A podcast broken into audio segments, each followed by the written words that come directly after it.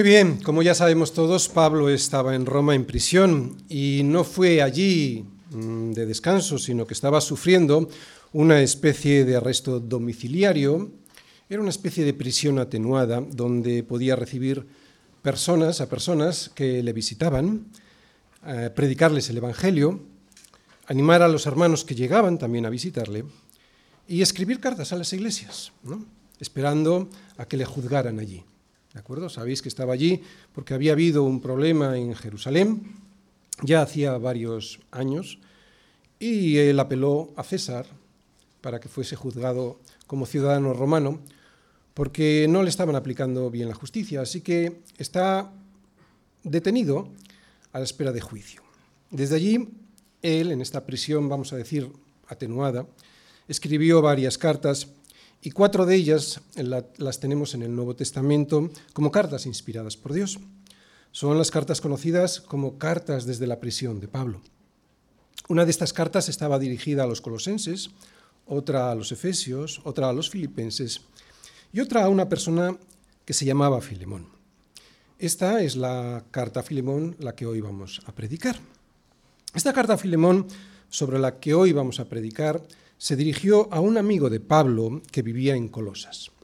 Así que seguimos en la ciudad de Colosas, ya que la carta sobre la que hemos predicado en estos nueve últimos meses fue la que Pablo dirigió a los colosenses. Vamos a ver y a recordar dónde estaba esta ciudad de Colosas, situándola sobre un mapa. ¿Veis ahí la, la distancia que hay entre Colosas, señalada, y Roma, en la península itálica? Bueno, pues Pablo estaba en Roma y Filemón tenía una casa allí en Colosas, ¿de acuerdo? Así pues, seguimos en la ciudad de Colosas, que estaba situada, como veis ahí en el valle del Ico, en Asia Menor, lo que hoy conocemos como la actual Turquía, y que era la ciudad en la que se reunía la iglesia a la que Pablo dirigió la carta que acabamos de terminar de predicar, la carta de Pablo a los colosenses. Pero también va a enviar a esta ciudad a Colosa otra carta, una carta a un amigo. Como ya sabemos por predicaciones anteriores, sobre esta carta de Pablo a los colosenses, a la que acabamos de predicar, esa congregación de Colosas se reunía en una casa que pertenecía a alguien que era no solo un hermano en la fe de Pablo, sino, en sino un amigo suyo. Su nombre es Filemón. La carta a Filemón que leeremos enseguida nos muestra que él, Filemón, era uno de los pilares de la iglesia en Colosas y que Pablo le tiene un gran aprecio porque Filemón, dice él en la carta a Filemón, amaba a los hermanos y al Señor, algo que demostraba una y otra vez. Parece ser que Filemón se había convertido al Señor a través de Pablo, y aunque no sabemos cómo ocurrió ni si fue directamente Pablo quien le presentó el Evangelio en algún viaje misionero en Éfeso, por ejemplo, o su conversión ocurrió a través de algún ministerio de Pablo, lo que esta carta nos deja entrever es que Filemón le debía a Pablo algo realmente importante. Que Pablo fue el medio que Dios usó para que llegara el Evangelio a la vida de Filemón. Por lo tanto, aquí tenemos una carta que le llega a Filemón, no solo de un apóstol como lo era Pablo, sino la carta de un amigo al que Dios había usado para cambiarle la vida, para cambiar la vida a Filemón y aún más, para cambiar la vida a Filemón y también la vida de su familia. En el inicio de la carta no solo se menciona a Filemón, en la carta se menciona también a Apia, que seguramente sería su esposa, y también a Arquipo, probablemente su hijo. Si esto es así, si Apia era su esposa y Arquipo su hijo, entonces esta familia sería la anfitriona de esta congregación de Colosas que se reunía en su casa. Así pues, la carta que está dirigida a Filemón, a su familia y a su casa es la que hoy vamos a leer. Por lo tanto, Después de estos datos previos nos podemos imaginar a Filemón como una persona que tenía una casa suficientemente grande para poder recibir allí a toda la congregación. Lo que nos indica esto es que Filemón probablemente sería un hombre rico y que alguien seguramente que se dedicaba a los negocios.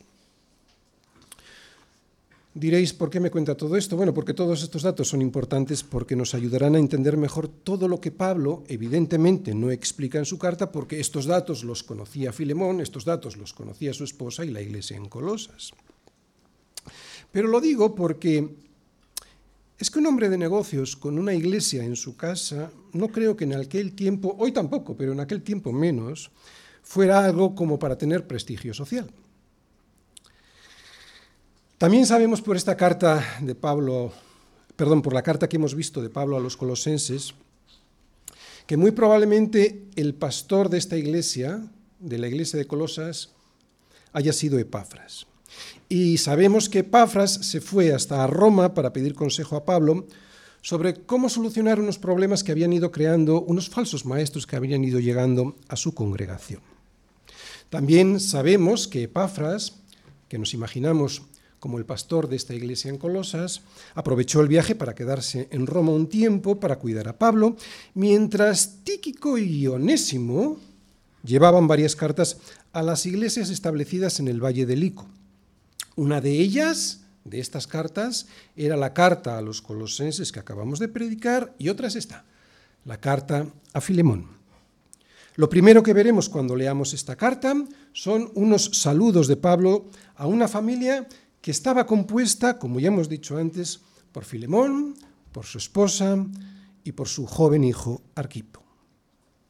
Una cosa que acabamos de ver cuando hemos predicado el final de la carta de los colosenses, a los colosenses es cómo Pablo le pide a la iglesia en Colosas que animen a Arquipo para que cumpla con su ministerio. ¿Os acordáis? Estaba en los últimos versículos. ¿Y cuál podría ser este ministerio del hijo de Filemón? Bueno, pues seguramente que en ausencia de Epafras, que sería el pastor titular de esta congregación en Colosas, Arquipo sería el encargado de pastorear a la iglesia. Así que ya vamos teniendo una serie de datos. Todos estos datos que acabo de decir son los que mejor concuerdan con el relato que nos muestra esta carta y aunque son accesorios, nos van a ayudar a entender mejor todas las situaciones que Pablo nos va a ir mostrando. Así que ya tenemos a los personajes principales de esta carta. Tenemos a Pablo escribiendo la carta. Tenemos a Filemón recibiéndola. Tenemos a su familia como testigos de esta carta, ¿no? especialmente a Apia como la ayuda idónea que tenía Filemón para que pudiera hacer lo que Pablo le va a pedir. Y tenemos también a la iglesia de Colosas, que también era destinataria de esta carta, como testigos del milagro que Pablo esperaba que ocurriera en esa iglesia. Pero nos falta otro personaje. Nos falta el motivo del por qué se envió esta carta. Nos falta el problema, el problema de Filemón. Filemón tenía un problema. O sea, nos falta Onésimo.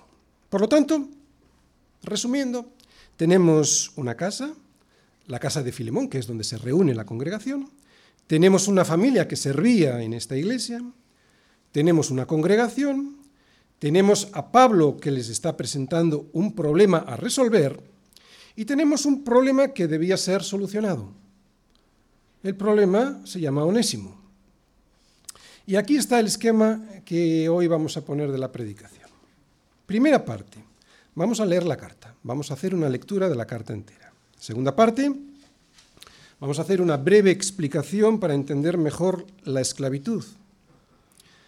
Tercera parte, cuál era la situación de Onésimo.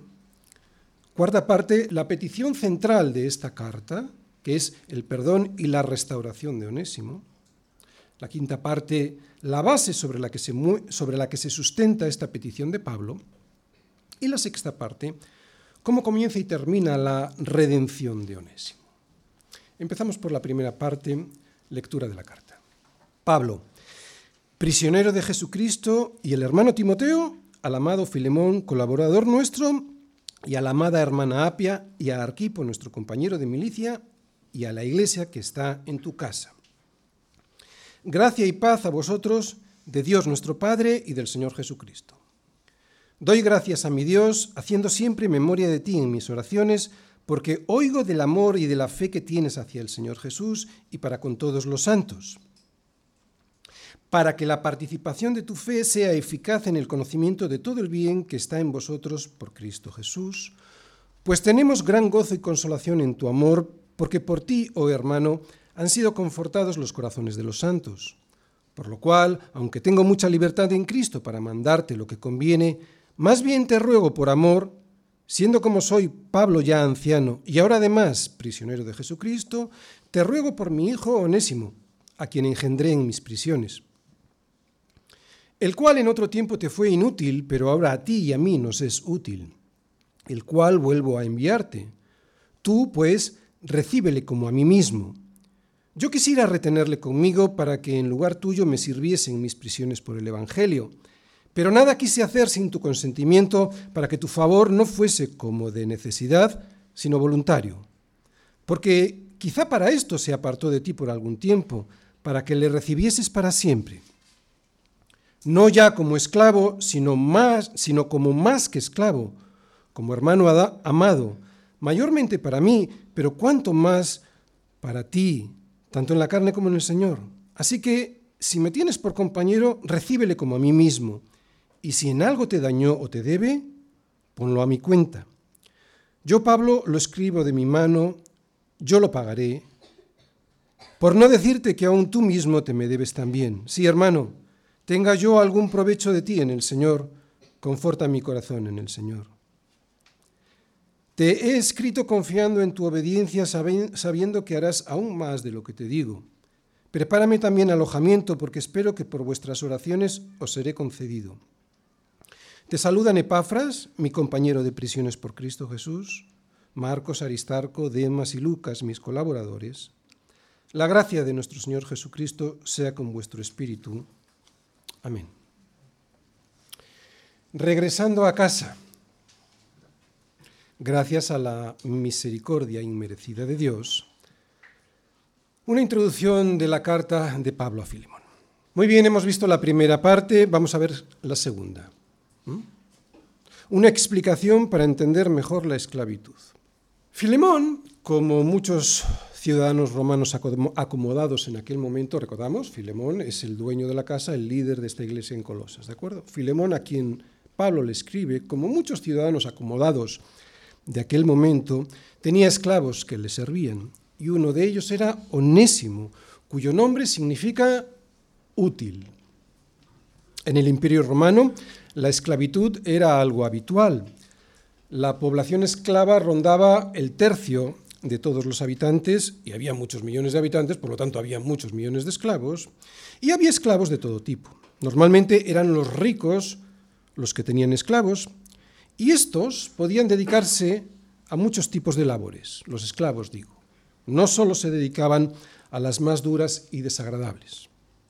A veces los esclavos tenían una exquisita educación y eran los encargados, por ejemplo, de la enseñanza de los hijos de los amos, lo que se entiende por tutorías, por tutores, o los encargados de llevar la administración y las cuentas de la casa. Otras veces no tenían preparación y se dedicaban a labores más duras. Pero no todos los esclavos eran personas maltratadas porque para el dueño era muy importante que su inversión estuviera bien cuidada para que pudiera ser productiva. Y aunque era mejor ser libre que esclavo, en algunas ocasiones había personas con dificultades económicas que se vendían a sí mismos, se vendían a los ricos para poder comer y vestir. Y esto hay que añadir, este tipo de esclavos me refiero, hay que añadir a los esclavos que provenían como botines de guerra. Por eso la esclavitud era una institución romana muy extendida y en la que se basaba, en esta institución, buena parte de su crecimiento y también de su estabilidad social. Por ese motivo, escapar de la casa del amo con la intención de no volver jamás era un delito castigado con penas muy severas, porque, como he dicho, era algo estable para, eh, para la sociedad. Si esto ocurría, desestabilizaba toda la sociedad toda la estructura social en la que se basaba el imperio. Es cierto que la esclavitud hoy nos parece un despropósito del ser humano debido a su pecado. Es una aberración que alguien pueda poseer a otra persona como propiedad. Nadie puede ni debe ser el dueño de nadie. pero desde luego no fue la Iglesia la que inspiró esta institución, sino todo lo contrario. De hecho, fue a partir de entonces cuando la esclavitud, que ya venía de lejos, de hecho probablemente de toda la vida, desde entonces, desde la aparición de la Iglesia, empezó a considerarse una aberración del ser humano. Pero no era fácil destruir la estructura de la esclavitud porque hacía que toda una sociedad funcionase.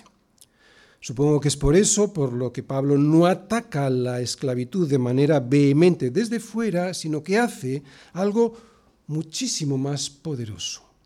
La dinamita desde dentro. Es evidente que Pablo fue inspirado por el Espíritu Santo para enseñar que en Cristo no hay griego ni judío, circuncisión ni incircuncisión, bárbaro ni escita, siervo ni libre, sino que Cristo es el todo y en todos. Y eso significó una revolución social impresionante, y no solo en el mundo judío, sino también en el mundo griego y romano. Lo cierto es que, conociendo las circunstancias sociales y políticas del momento, Pablo acertó plenamente lo que enseñó y sobre todo cómo lo enseñó. Otra cosa muy diferente es que los cristianos tardaran tanto tiempo en darse cuenta de que lo que el Señor ya había roto por dentro, o sea, que no hay griego ni judío, circuncisión ni incircuncisión, bárbaro ni escita, ni esclavo ni libre. Otra cosa digo que los cristianos tardaran tanto tiempo que algo que el Señor ya había destruido por, por dentro, pues había que ir destruyéndolo, deshaciéndolo por fuera. Pero eso no se lo podemos achacar a Pablo. Para entender bien esta carta, tenemos que repetir algo importante que ya hemos mencionado antes, que en el imperio romano había esclavos de todo tipo y que algunos de ellos incluso vivían mejor que muchos ciudadanos libres. Y una vez dicho esto, vamos a intentar averiguar cuál podría haber sido la situación de Onésimo como esclavo. Tercera parte, la situación de Onésimo. Bueno, la situación de los esclavos a veces era muy penosa, pero otros vivían muy bien. Incluso, algunos tenían un gran prestigio porque servían a amos poderosos.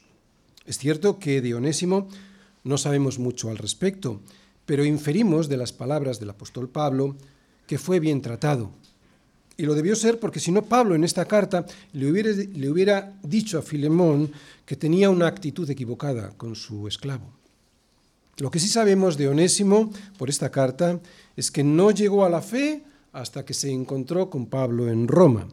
Así nos lo dice Pablo en esta carta en el versículo 10 cuando le dice a Filemón, te ruego por mi hijo Onésimo a quien engendré en mis prisiones. ¿Mm? Es una forma, vamos a decir, poética de decir que había nacido de nuevo allí con él, el esclavo Onésimo.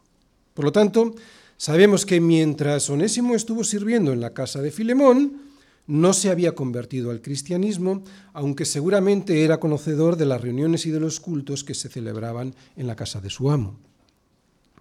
Y lo que acabamos de decir tiene bastante sentido porque siendo Filemón alguien bastante piadoso, y como dice Pablo, que por él habían sido confortados muchos corazones de los santos, seguro que él y su familia le habían tratado bien, seguro que habría escuchado el Evangelio, o personalmente, o en alguna de las reuniones que se celebraban en aquella casa, rechazando a Cristo, claro. Y sin embargo, y a pesar de ser tratado mejor que la mayoría de los esclavos, va encima y ahora huye, se escapa, robándole algo. El motivo de la traición lo desconocemos, pero Onésimo decidió escaparse. Así que Onésimo, que significa útil, se convirtió en un siervo inútil e hizo daño a un amo que le estaba tratando bien. Así que la situación de Onésimo, que es lo que estamos viendo en esta tercera parte, la situación de Onésimo en este momento era la de un esclavo fugitivo que es encontrado por el Señor en Roma y que ahora tiene que volver a su casa sabiendo que le espera un castigo por su rebelión. Esta es, pues, la situación de Onésimo en este momento, antes de llegar con la carta hasta Colosas. Y es ahora cuando vamos a ver el motivo por el cual Pablo escribió esta carta a Filemón, cuarta parte, la petición central de la carta. Muy bien, como ya hemos leído, lo que Pablo le pide a Filemón en esta carta es que perdone la rebelión de Onésimo. De esto trata la carta y de aquí surge la enseñanza que Dios nos quiere dar a su pueblo a través de ella. Así que el motivo principal de la carta es la petición de misericordia para alguien que sabía y confesaba que había cometido un delito, que se había arrepentido y que quería volver a casa a pedir perdón y poder ser restaurado. Este es el motivo por el cual Pablo escribe la carta. Es muy importante. Si no, Pablo no hubiese hecho de mediador, porque la ley había que cumplirla. ¿Entendéis? Y por lo tanto tenía que ser castigado. Vuelvo a repetir los datos principales sobre los cuales Pablo basa la petición. Estamos hablando de una persona, Onésimo, que Pablo escribe una carta a su dueño, Filemón, para pedirle misericordia porque sabía, Onésimo, sabía y confesaba que había cometido un delito, se había arrepentido y estaba dispuesto a volver a casa a pedir perdón y a ser restaurado. Este es el motivo, vuelvo a repetir, por el cual Pablo escribe esta carta y sabemos que Onésimo no se resiste a confesar su ofensa ni se niega a rendir cuentas delante de su amo. Por eso está dispuesto a acompañar a, Tíquico, recordáis, estábamos en Roma todavía, la carta no ha llegado hasta Colosas, a Filemón. Está Onésimo con Tíquico, que iban a llevar esta carta, de carta de, de Pablo. ¿no? Entonces, digo que estos datos vienen del hecho de que él, el esclavo, Onésimo, estaba dispuesto a ir con Tíquico hasta Colosas para presentarse delante de Filemón, o sea, estaba dispuesto a sufrir el castigo que fuese necesario. Quiero aprovechar la petición central que plantea Pablo para hacer una serie de preguntas muy sencillas, ¿no? y así sacar para nosotros desde ahora una aplicación práctica, aunque no va a ser el centro de la predicación esto, pero sí podemos ir sacando algunas aplicaciones prácticas. ¿Qué pasaría si alguien que en el pasado te hizo mucho daño se convierte al Señor y resulta que se presenta en tu casa para pedirte perdón? Y estamos hablando de mucho daño, ¿eh? ¿Le perdonarías? ¿Le tratarías como si fuese tu hermano en la fe? ¿Le recibirías en amor o simplemente le recibirías diplomáticamente para después despedirle? Son preguntas muy fáciles de responder teóricamente. Desde un punto de vista doctrinal y teológico es fácil responder, pero cuando algo así llega a la realidad de nuestra vida, no como una pregunta teórica, sino como un asunto que tenemos que resolver delante de Dios y delante de la Iglesia, que es lo que tenía que hacer Filemón, pues la cosa se complica. Se complica porque nos hace ver qué duro es renunciar a nuestro orgullo, incluso si con eso, renunciando a nuestro orgullo, podemos restaurar, a otro que nos lo pide y lo necesita. Y no estamos en el caso de alguien que te hizo una pequeña trastada en el pasado. Estamos hablando de alguien que te traicionó y que además se llevó consigo algo muy importante y valioso para ti. Puede ser dinero o un quebranto económico en tu empresa porque fue infiel administrando esa empresa. ¿no? no puso la diligencia necesaria en atenderla. Puede ser que te robó tu amistad por no defenderte, por ejemplo, ante otros cuando tú esperabas que lo hubiese hecho.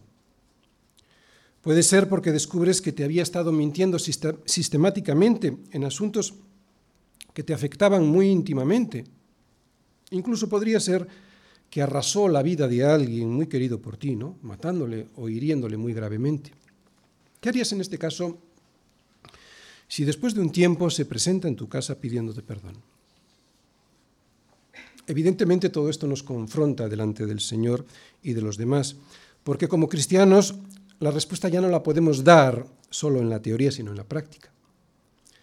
Pues de esto se trata la carta a Filemón de una enseñanza que Dios nos quiere dar a su pueblo para poder perdonar a los demás de la misma manera que Él nos perdonó. Vuelvo a repetir, esta es la enseñanza práctica, pero hay algo profundo, que es lo que hoy quiero ver, hay algo profundo que subyace en la carta y es lo que hoy estamos viendo, lo que hoy pretendo ver en esta introducción. Porque toda esta enseñanza, la de perdonar a otros, no se basa en una ley a seguir, no se basa en un mandato de perdonar a los demás que hay que obedecer porque parece muy piadoso, que lo es. Toda esta enseñanza se apoya, surge, se sustenta en otra cosa muy diferente y absolutamente increíble. En el amor de Dios y en la mediación de Pablo. Vamos a ver la quinta parte. Base para esta petición de Pablo. El tema profundo de esta carta no está en lo que Pablo nos cuenta sobre Onésimo. O sea, he escarbado más para ver lo que hay ahí debajo. Otra vez, el tema profundo de esta carta no está en lo que nos cuenta Pablo sobre Onésimo. Aquí la historia de Onésimo es simplemente la excusa que Dios tiene para contarnos otro tema. Y es que el tema profundo que se nos muestra en esta carta es la redención del hombre por Dios. Y Pablo, inspirado por el Espíritu Santo, nos ilustra muy bien la trama de este tema principal al contarnos la situación de Onésimo. Y ya sabemos cuál era su situación. Fue encontrado por el Evangelio cuando estaba huyendo de su amo como un delincuente y estaba escondido en Roma. Y es aquí donde empezamos a encontrar las similitudes de Onésimo con nosotros, porque nosotros somos o fuimos como Onésimo, huidos de, la, justicia de Dios por haberle robado su gloria, sí, porque queríamos ser como Dios. De hecho, la gente que no llega a Cristo es porque quiere ser como Dios. Y entonces eso es robarle su gloria. Otra vez, huidos de la justicia de Dios por haberle robado su gloria porque queríamos ser como Él. Y también podemos ver las similitudes de Pablo con Cristo. Él, Pablo, actúa como el abogado de Onésimo frente a su amo Filemón. Así que aquí estamos viendo a Onésimo como un tipo de pecador que había fallado a su amo y cómo sobre esa justicia fallida él no podía pedir ningún tipo de perdón. Solo podía pedir el perdón de su amo basado en tres cosas en la misericordia que Filemón podía otorgarle, en la mediación que Pablo estaba haciendo a través de esta carta y en el pago, en la redención, en el rescate que estaba dispuesto a pagar Pablo de aquello que Onésimo había robado. Bajo la ley romana los esclavos podían ser castigados duramente por sus amos si es que cometían algún delito, como el que hemos dicho, escaparse y escaparse para siempre de la casa. Así que si Filemón decide castigar a Onésimo por su delito, Filemón no estaría cometiendo ninguna injusticia, sino precisamente todo lo contrario. Lo que estaría haciendo es cumplir estrictamente con la ley romana, o sea, estaría siendo justo. Por lo tanto, Onésimo, el esclavo, al regresar a, Colosas junto a Tíquico para entregar esta carta a Filemón, lo que está haciendo es reconocer su culpa y que lo único que merecía recibir es o la aplicación de la justicia que marcaba la ley, a esto se exponía con su regreso, o el regalo de la misericordia de Filemón. La ley es la ley. Esto es algo que especialmente en nuestras sociedades modernas no entendemos. La ley es la ley y por lo tanto aquel que transgrede la ley tiene que pagar por lo que ha hecho. Y esta es, creo yo, la principal enseñanza de esta carta, junto con la misericordia que Dios nos entrega al enviarnos a su Hijo a morir por nosotros. Y esto viene ilustrado por la actitud de, Pablo escribiendo una carta, abogando por el esclavo. Seguimos con la ley. La ley de Dios es clara y se resume en Romanos 6:23. Dice, porque la paga del pecado es muerte. Este es el resumen de la ley. La paga del pecado es muerte. ¿Mm? La paga del pecado es más la dádiva de Dios es vida eterna en Cristo Jesús, Señor nuestro. Lo vuelvo a repetir. La ley de Dios es clara y se resume en Romanos 6:23 por lo menos con respecto a las consecuencias de no cumplir la ley, ¿de acuerdo? Porque la paga del pecado es muerte, mas la dádiva de Dios es vida eterna en Cristo Jesús, Señor nuestro. Dios es justo. Por eso la ley hay que cumplirla. No vale con decir que como Dios es bueno, no cumplo la ley.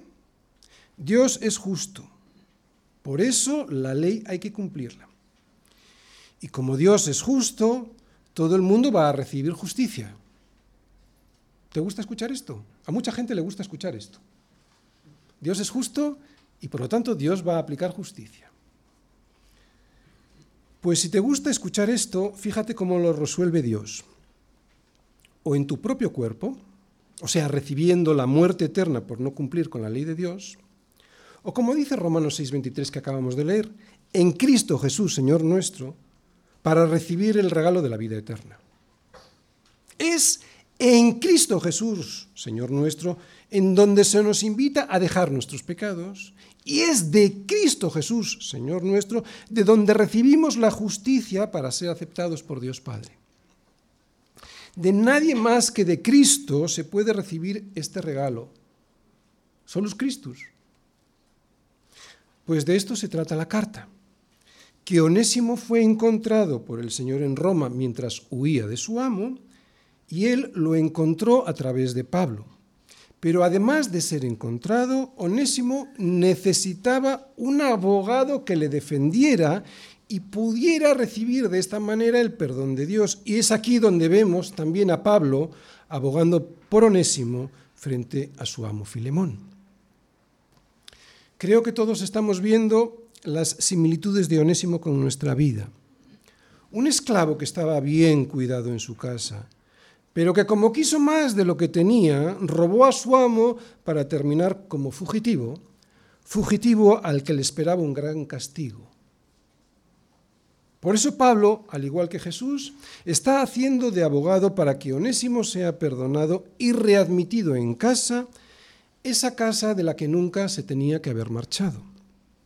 Más aún, Pablo no solo hace de su abogado, sino que se presenta como su sustituto. Pablo sabe que todo lo que se rompe hay que pagarlo. Por eso le dice a Filemón, si en algo te dañó o te debe, ponlo a mi cuenta. Es evidente que todos estamos viendo aquí la cruz. En la cruz se ve la imputación de nuestros pecados a Cristo, liberándonos de nuestra, de nuestra culpa, y también en la cruz se ve la imputación de la justicia de Cristo a nosotros para ser admitidos en su casa. Esto es lo que se conoce en teología como la doble imputación mi pecado es imputado a Jesús, su justicia es imputada a mí si es que creo que Jesús murió por mis pecados en la cruz. Es maravillosa y sublime esta forma en que Dios ha resuelto el perdón de mis pecados, sin dejar de ser justo. Porque si me los hubiera perdonado sin que nadie pagase, no sería justicia. Es increíble misericordia y justicia, misericordia y justicia de Dios juntas, como dos caras de una misma moneda. Toda la misericordia de Dios al hombre arrepentido sin comprometer un ápice de su justicia. Esta es la jugada maestra que no esperaba Satanás. ¿Sabes por qué? Bueno, yo no lo sé, pero supongo que él se preguntaba, pero ¿cómo Dios va a perdonar a todo pecador, y todos lo son, si Él no puede perdonar sin aplicar la justicia, su propia justicia, y su propia justicia, la que Él ha ordenado, es que la paga del pecado es muerte. Así que ya son todos míos. Y tenía razón. Pero Dios lo resolvió desde antes de la fundación del mundo pagando Él nuestras culpas. Así que lo realmente importante de la enseñanza de esta carta es lo siguiente. Onésimo tenía que responder delante de su dueño por el mal que había hecho. Pero vemos que Pablo aboga delante de Filemón por misericordia y le dice que si en algo le había dañado, él lo pagaría. Pablo es el garante de hacer de Onésimo que antes era un siervo inútil y que huía de aquel que le cuidaba, es el garante de, que Onésimo se convierta en un siervo útil, abogando por una misericordia que no merecía y dispuesto, Pablo, a pagar incluso el mal que había causado a Filemón. Bien, acabamos de ver la base profunda sobre la que está tejida nuestra salvación. El amor de Dios y la mediación y el pago que hizo su Hijo por nosotros sobre una cruz.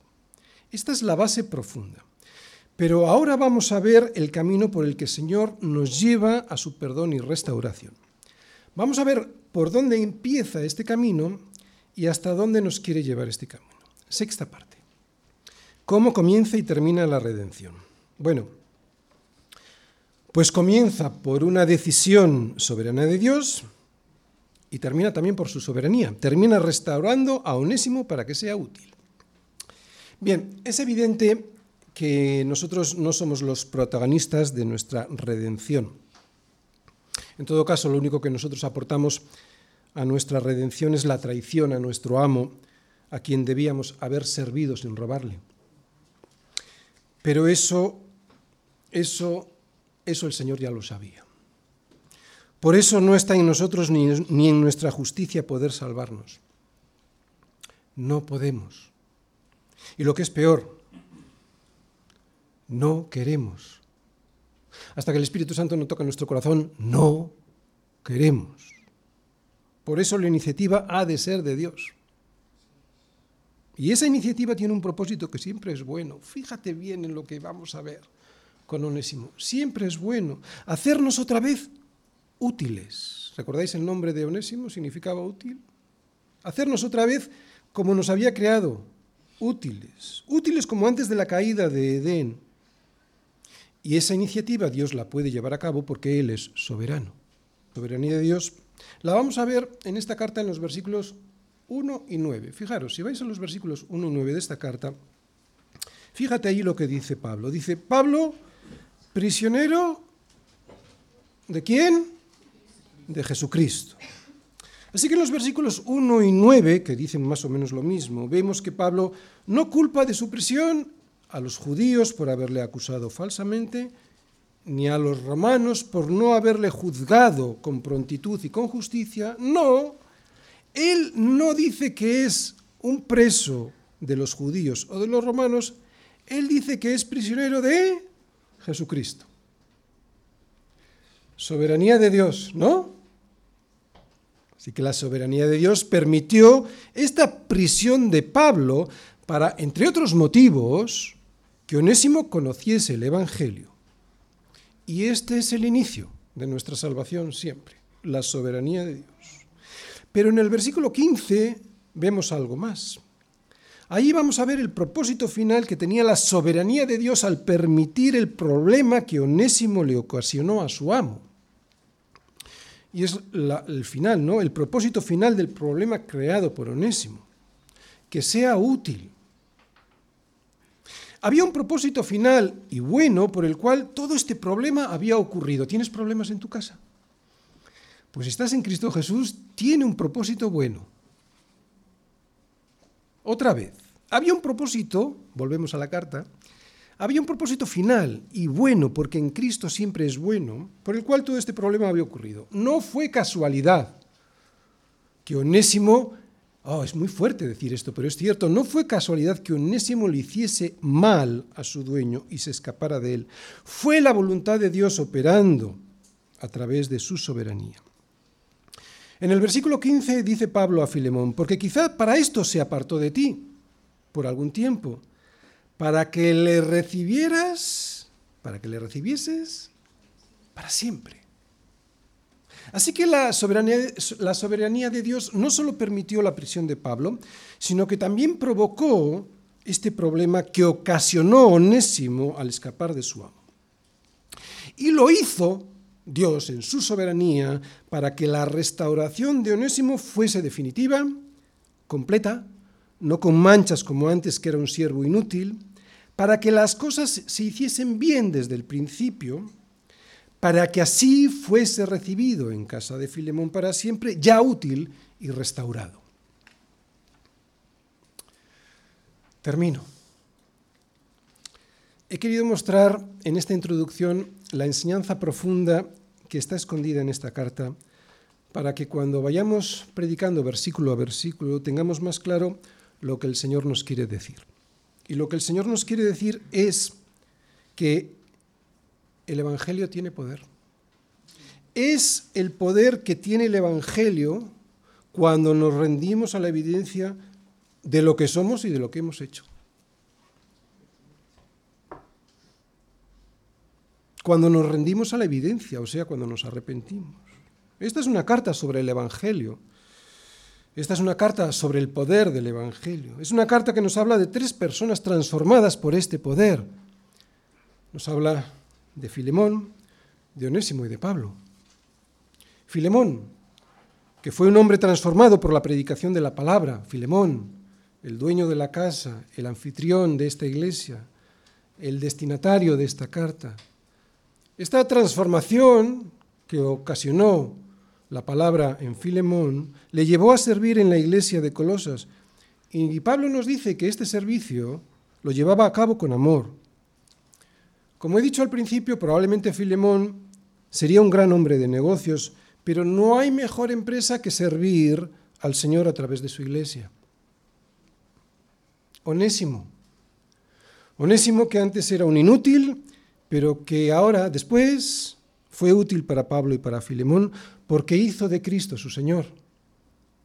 Por eso ahora Onésimo tiene un propósito, el propósito que Dios tiene para sus hijos, que es el de vivir colaborando para la expansión del Evangelio, para la expansión del reino de Dios. Y Pablo, Pablo que está preso por predicar el Evangelio. Él lo dice siempre así, pero que aún así intercede ante Filemón por un pecador arrepentido. De esta forma, Pablo lo que nos refleja es como Jesús, como Jesús intercede delante del Padre por nosotros, al Padre ante el cual todos hemos pecado.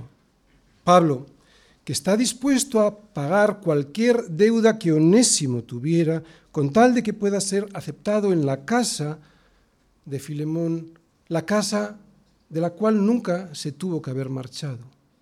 Pablo, que fue rescatado por el Señor cuando perseguía la iglesia, resulta que ahora está imitando a aquel al que perseguía. No me digas que el Evangelio no tiene poder. Así que esta carta es un reflejo de lo que deben ser las vidas que Cristo rescata. En la iglesia nos amamos porque Dios nos amó primero.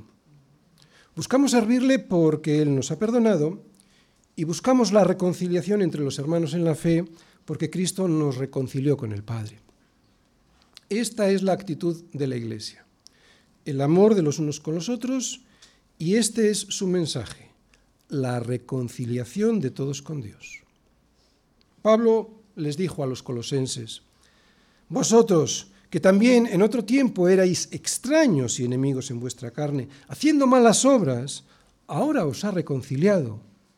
¿Dónde? En su cuerpo de muerte, por medio de la muerte, para presentaros santos y sin mancha e irreprensibles delante de Él. Claro, si es que permanecéis fundados y firmes en la fe y sin moveros de la esperanza del Evangelio que habéis oído, el cual se predica en toda la creación que está debajo del cielo, del cual yo, Pablo, fui hecho ministro. Es la predicación de la palabra la única que puede reconciliar al hombre con Dios. Ni filosofías, ni psicologías, ni ideologías.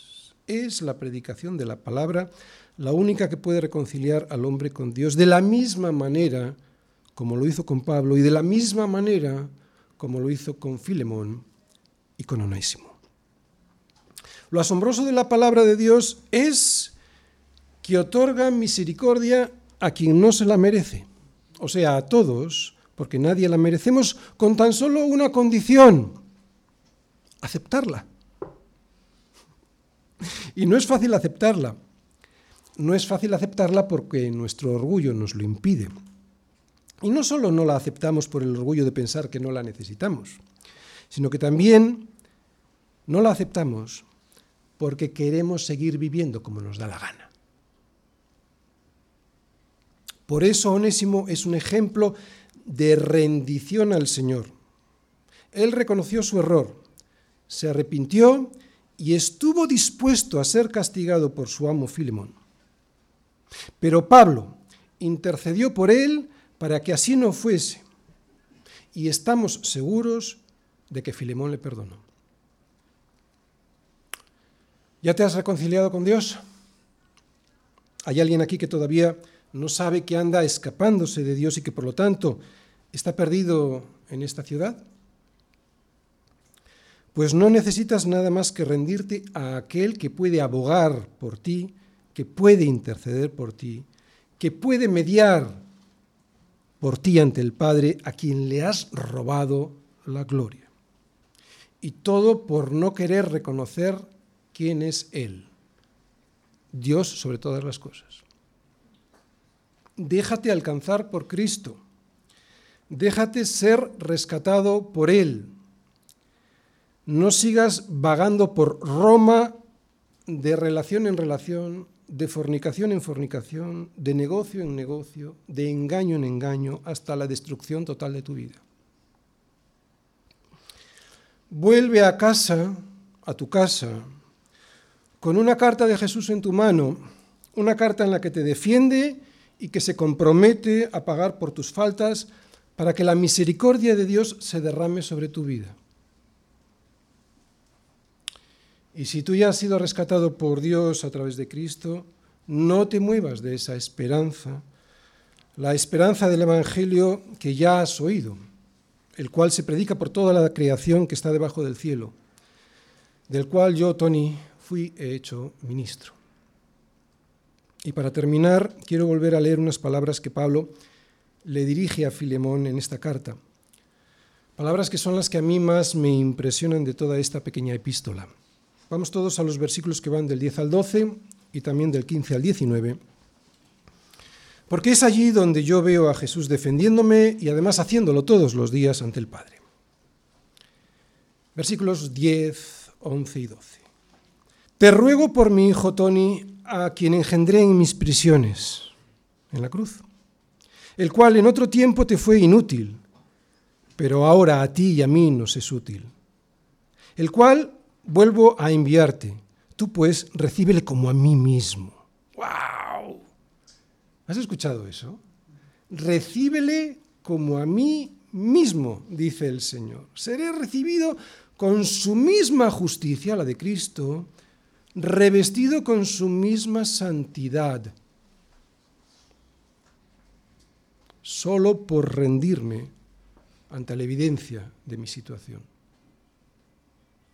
Oye, ¿y por qué he tenido que pasar por todo lo que he tenido que pasar en esta vida defraudando al Señor?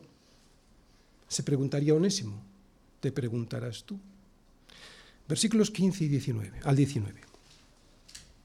Porque para quizás esto se apartó de ti por algún tiempo, para que le recibieses para siempre, no ya como esclavo, sino como más que esclavo, como hermano amado, mayormente para mí, pero cuanto más para ti, tanto en la carne como en el Señor. Así que si me tienes por compañero, recíbele como a mí mismo. Y si en algo te dañó o te debe, ponlo a mi cuenta. Yo, Pablo, lo escribo de mi mano, yo lo pagaré. Y lo pagó. Lo pagó sobre una cruz.